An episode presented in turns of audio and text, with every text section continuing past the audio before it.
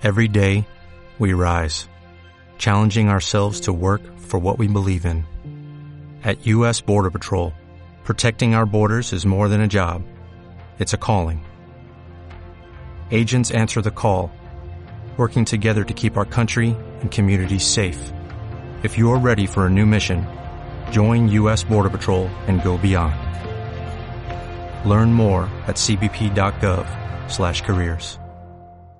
Los presupuestos participativos de San Lorenzo del Escorial comienzan a tener las primeras reacciones de la oposición.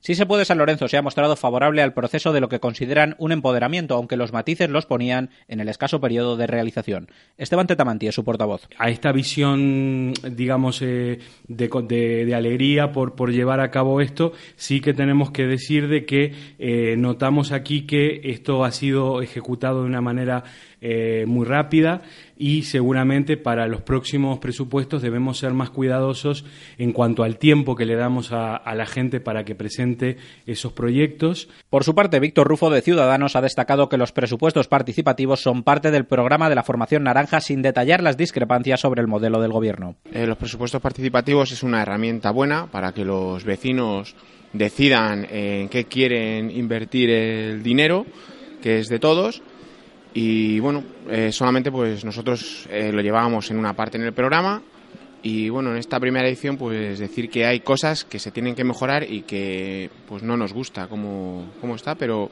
que es algo positivo. Alternativa Municipal Española señala que el principal matiz al proceso es la no inclusión de la oposición en el grupo gestor, que será el encargado de elegir los proyectos para la votación de entre todos los que sean presentados. Carlos Zarco. Primero, sin duda, darle participación a la oposición sin duda, porque si no, ¿cómo nos llevamos adelante? ¿Cómo, ¿Cómo vamos a aceptar que en años sucesivos esto siga el mismo camino? No sabemos quién va a gobernar en un ayuntamiento con tantos problemas de definición como el que tenemos en este momento en San Lorenzo del Escorial. Creo que no es esto lo que debemos hacer y los presupuestos participativos son algo diferente. Yo creo, creo que debería eh. Quien no ha manifestado su opinión ha sido el Partido Popular, que esperará el pleno del próximo jueves para hacerlo.